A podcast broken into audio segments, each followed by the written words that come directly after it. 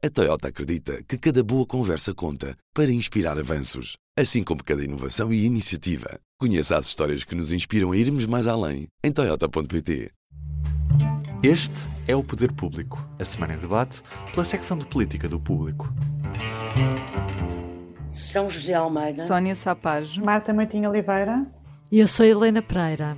No último podcast olhámos para o novo governo António Costa e para o polémico discurso da tomada de posse feito pelo Presidente da República, Marcelo Rebelo de Sousa. Desta vez proponho olharmos para a direita e confesso que sinto que estamos a ver uma espécie de episódio de reviver o passado em Brideshead. Ao fim de 24 anos, Manuel Monteiro discursou num congresso do CDS. Paulo Portas, ao fim de outro grande interregno, voltou a votar na simples condição de militante base.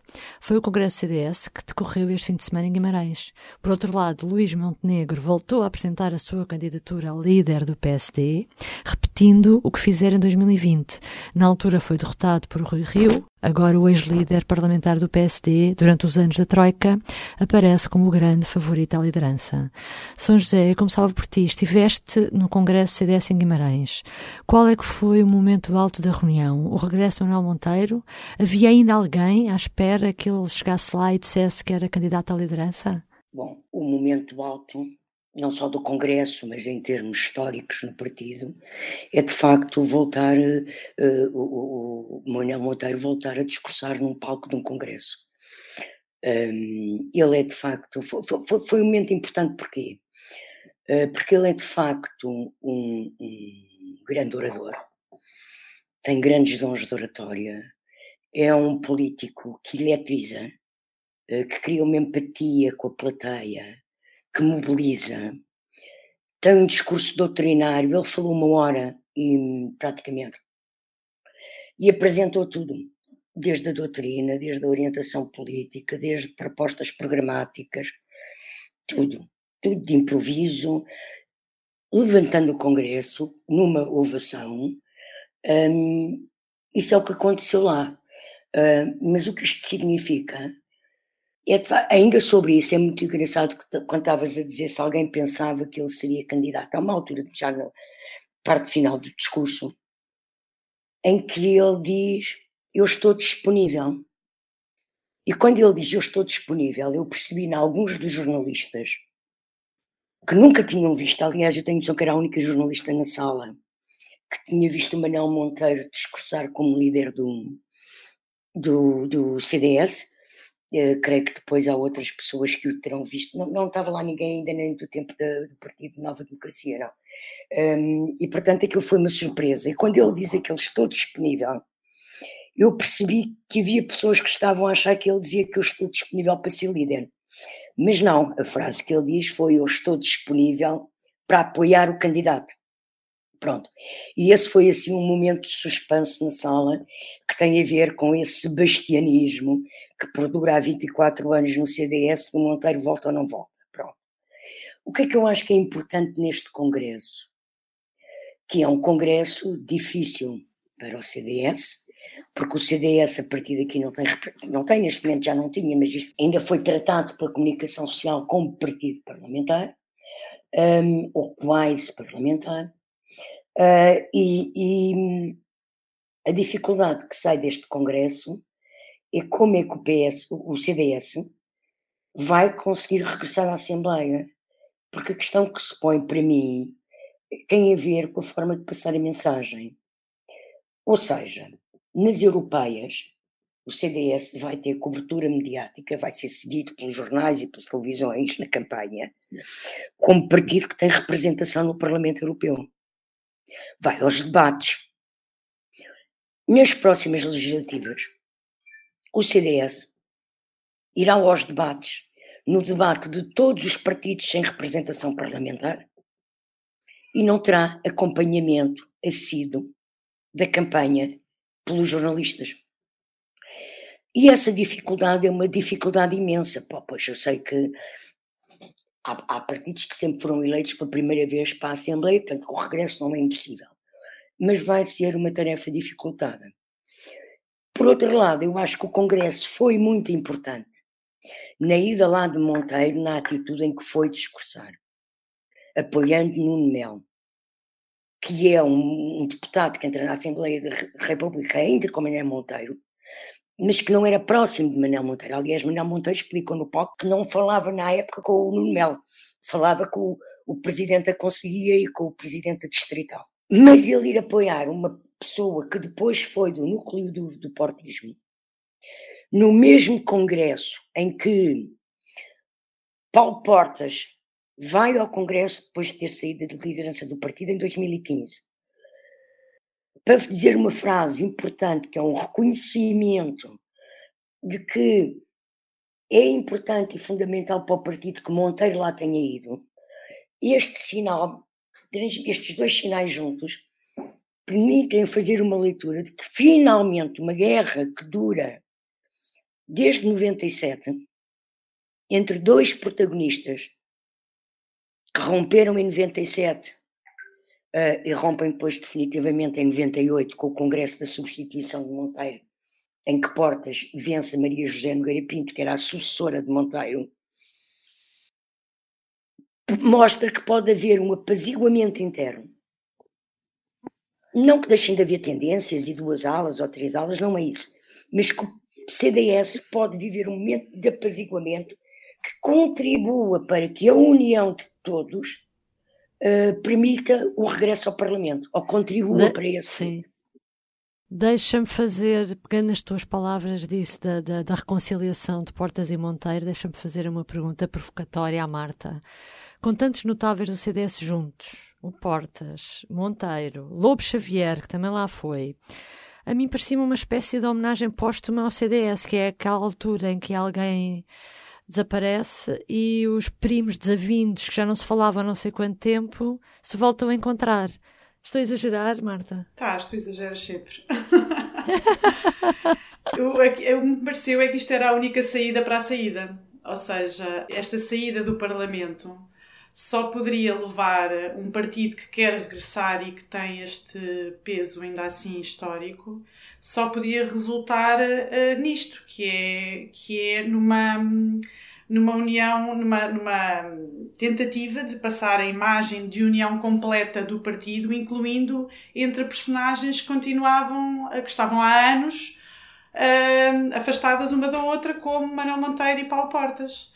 E, portanto, uh, nós também temos de nos lembrar como é que nós chegámos aqui. Nós chegámos aqui depois de, ainda recentemente, no final, na reta final do ano passado, nós termos visto várias pessoas ou deixarem de ser militantes do CDS, várias pessoas de peso no CDS, ou então afastarem-se nitidamente da sua participação ativa que tinha. Nós lembramos de casos como Pires Lima, uh, Adolfo Mesquita Nunes, até Cecília Meirelles, que também esteve no, no Congresso, e que, um, e que foram, foram nomes que foram basicamente dando uh, alguns golpes no CDS nos últimos tempos, que acabaram por uh, levar a que nós chegássemos ao Congresso com uma imagem de fragmentação do partido. E, portanto, para, para se construir o que quer que seja a partir de agora, era preciso dar uma sinal de união, incluindo entre aqueles que até agora estavam afastados. E acho que isto era, era o mínimo que era possível para tentar construir qualquer coisa. Sónia, e passando para o PSD, esta quarta-feira Luís Montenegro apresentou a sua segunda candidatura à liderança do partido. Um, qual é que é o principal desígnio uh, de Luís Montenegro e achas que isso ficou perceptível na sua declaração? Ele fez um, um, discurso um bocadinho longo, com várias páginas A4, esteve a falar durante mais de meia hora, um, e o que, ele, o que ele quis dizer, basicamente, não, não foi propriamente nada de novo que não tivesse dito na outra candidatura, portanto, ele não apareceu como uma persona nova, é um bocadinho aquilo que tu dizias há, há pouco a propósito do, do CDS, que é um déjà vu também, mas ele, ele quis passar a mensagem de que é a pessoa capaz de devolver ao PSD uh, eh, o espaço de centro-direita que foi conquistado, disse ele, por outras forças políticas. Estava-se a referir, uh, nomeadamente, à iniciativa liberal. E também assumiu, passou a mensagem de que fará uma oposição implacável ao governo, que é uma crítica implícita ao tipo de oposição que foi seguida por Rui Rio. Uh, e, e, depois deixou um, um, um desafio uh, que eu acho que lhe pode sair muito caro, que é eu vou ser capaz, disse ele, eu vou ser, é uma promessa, vá lá, vou ser capaz de unir o PSD que é, que é a casa-mãe de todas as tendências não socialistas. Portanto, quis, quis uh, descrever-se como uma pessoa que vai ser capaz de unir o PST. Isso não é uma coisa fácil, nunca foi ao longo dos tempos. O PST é um partido que internamente tem muitas uh, fações e, e, até ideologias uh, que não são necessariamente todas iguais, como se viu agora quando foi a sucessão de Rui Rio em relação a Passos Coelho. Mas eu queria registrar uma coisa no, no discurso de Luís Montenegro que mostrou, para mim, a quem serve aquela ideia de que Costa vai sair para Bruxelas e vai, e vai haver eleições antecipadas. Ele, ele pegou nisso, pegou nessa, nesse discurso e disse que de facto é inevitável que haja eleições uh, caso Costa saia. Eu, eu não discordo, também acho que é inevitável, já falámos aqui sobre isso, já expliquei porquê. E ele usou isto como um trunfo do seu discurso ao dizer que se Costa sair, ele vai estar lá no momento em que ninguém espera que haja eleições, ninguém prevê que haja eleições, ele vai estar lá e vai estar lá para ser primeiro-ministro. Portanto, o que ele usou foi o discurso de que António Costa vai sair para dizer vai haver, não pensem que eu vou estar quatro anos à espera, porque na realidade ele vai sair antes e eu sou eu que vou cá estar um, para ir a eleições. Portanto, uh, o, a ideia de que Costa vai ser para Bruxelas não é ingênua, pô-la a circular não é ingênua e há um beneficiário claro para mim que é o PSD, como se viu ontem pelo, pelo discurso de, de Luís Montenegro. Vamos agora ver se ele consegue fazer aquele desafio que se auto-lançou de unir o partido, que eu acho que é o mais difícil, se ganhar, porque primeiro ainda tem de ganhar, e nós para já sabemos que pode haver um, um um adversário, que é Jorge Moreira da Silva, mas não sabemos se pode haver outros até no, no seu no, no, seu campo político. São José, o outro adversário, como dizia a Sónia, Jorge Moreira da Silva, ex-ministro do Ambiente, achas que terá alguma hipótese, Jorge Moreira da Silva? Bom, hum, eu acho que a candidatura de Jorge Moreira da Silva é um facto, porque eu penso que ele não iria anunciar, não teria anunciado que vai anunciar a sua decisão na próxima quinta-feira, se essa decisão não fosse avançar. Eu acho importante, é pouco um, saudável no partido haver só uma candidatura, em qualquer partido. E eu admito, neste momento, que até Jorge Moreira da Silva possa vir a perder para, para Luís Montenegro. Mas eu creio que era inevitável para Jorge Moreira da Silva, se quer avançar, se tem pretensões a um dia ser líder do PSD, teria que avançar agora. Um, eu não dou como adquirido que ele não possa ganhar, porque Jorge Moreira da Silva é uma pessoa que, de um certo ponto de vista, até tem mais currículo que Luís Montenegro. Foi ministro, como tu disseste, anteriormente secretário de Estado, um, foi presidente da JSD, foi secretário-geral do PSD, portanto, ele conhece o partido por dentro e, e, é uma pessoa que é uma referência, não é aquilo que se diz, é um barão do PSD. Um, o que é que pode acontecer? Pode acontecer que ele não ganhe a primeira, mas também é uma tradição do PSD. E o Luís Montenegro vai outra vez ser a prova disso se ganhar. Que para ser líder do PSD é preciso perder uma primeira eleição. São raros os líderes no PSD que são eleitos uh, logo à primeira candidatura. E, portanto, isto vão ser anos muito complexos. É um período de oposição muito longo, com uma maioria absoluta. É evidente que com a guerra, então, uh, pode haver uma crise política uh, antes do fim da legislatura. sou menos crente, nunca fui muito crente na ideia de que Costa abandone o, governo para ir para um cargo em Bruxelas. Mas eh, pronto, admito que isso possa também acontecer e, portanto, as, as eleições podem ser precipitadas ou antecipadas. Mas o normal é que isso não aconteça. E o próximo líder do PSD vai ter que ser reeleito em 24, a seguir às europeias. O resultado do PSD nas europeias vai ser decisivo. Depois, antes das legislativas de 26, tem de haver um novo congresso do PSD. Portanto, é muito congresso, é muito ano, é uma tarefa muito longa e muito difícil para quem vier a ser o próximo líder do PSD. Ou seja, se as coisas até lá não correrem bem ao PSD, pode ser que Luís Montenegro venha a ter que ser substituído, ah, nomeadamente a seguir às europeias, e que então, numa segunda candidatura, Moreira da Silva uh, possa então ser líder. Uh, eu acho que está tudo muito em aberto. Um, mesmo quem ganhar neste momento o PSD tem que dar início a um trabalho de reconstrução do partido tão abrangente, tão profundo e tão intenso que é pena de facto que este interregno tenha sido tão grande, que seja só em maio com as eleições diretas e o Congresso em julho, porque o, o PSD tem urgentemente que dar corda aos sapatos, a bem da democracia portuguesa. Deixa-me só, só dizer uma coisa em relação à questão dos dois candidatos. Nós falamos eh, como se fossem dois e ganhando, se vai ganhar um ou outro, mas às vezes há pequenos candidatos que entram na corrida só mesmo para baralhar, para confundir maiorias, para, para não tornar os resultados tão evidentes. Sim, aconteceu com. Mas quer dizer, os últimas... dois que poderiam fazer isso, Ribal Esteves e Pinto Luz, já declararam que não iam, não é? Pinto Luz, de facto, era um que podia ser, mas há outro que é o Pedro Rodrigues, também já deixou no ar essa hipótese. Portanto, e às vezes isto funciona para baralhar o que à partida nós tomamos como um resultado, uh, enfim, já decidido. Sónia, eu tenho aqui outra dúvida que é como é que achas que os rioístas se vão dividir? Imaginemos que realmente são só estas duas candidaturas, Montenegro e Moreira da Silva.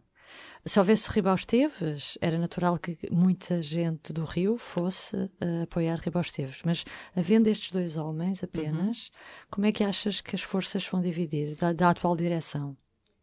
Olha, antes de mais, não é uma escolha nada fácil, porque eles representam sempre um regresso ao passado, sendo que esse passado é claramente Pedro Passos Coelhos, porque os dois estiveram ligados de uma forma ou outra a Passos Coelho. E serão sempre, no fundo, duas réplicas em vez de, do original. Uh, Luís Montenegro cresceu politicamente com Passos Coelho. Antes disso, não, não era uma figura muito relevante, uh, até chegar a ser o líder de, de bancada. E, Jorge Moreira da Silva, ainda mais, foi, foi seu vice-presidente, foi ministro, tanto no primeiro governo como depois naquele segundo. Portanto, neste aspecto, eu acho que até estariam empatados, porque os dois representam uma coisa que é anti-Rio, que é Pedro Passos Coelho.